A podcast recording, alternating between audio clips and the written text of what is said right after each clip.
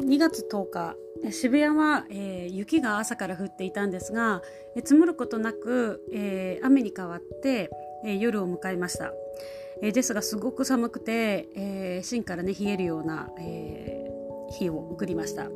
え今日は事務作業があってスタジオに、えこもっていたんですがスタジオの床暖は本当にね、えガスであったかいなっていうのをねまた、え改めて感謝、えしたいなっていうふうに、え今日も感じました。えー、日本に帰ってきてから、えー、いろんな、えー、場所で、えまあ、ヨガだったり運動だったりっていうのをねあの体験した時に、え日本はあの湿気が多い国なのでやっぱりあのヨガの最後にあるシャバーサナというあの屍のポーズといって、まあ、寝ているようなポーズなんですが、えその時にどうしても集中をあの寒さによってあの妨げて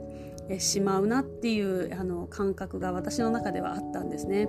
でニューヨークはセントラルヒーティングといって、まあ、あの常に何度になったら、えカチッと入るみたいなのがあるのあの暖房があるので、え割とあのあったかいんですよね。で部屋の中は半袖でいいぐらいにあの常になっているっていうのがあるのでそこがちょっと大きな違いかなというふうに思ってスタジオにはあの床暖房が入っています。そして、えー、うんまあえー、病中病後の方に向けてあの電気をなるべく使いたくなかった、えー、というのがあったので、えー、ガスで、えー、床暖房を入れています。えヨガはねなんかあの難しそうだなとかあのすごいなんかこうか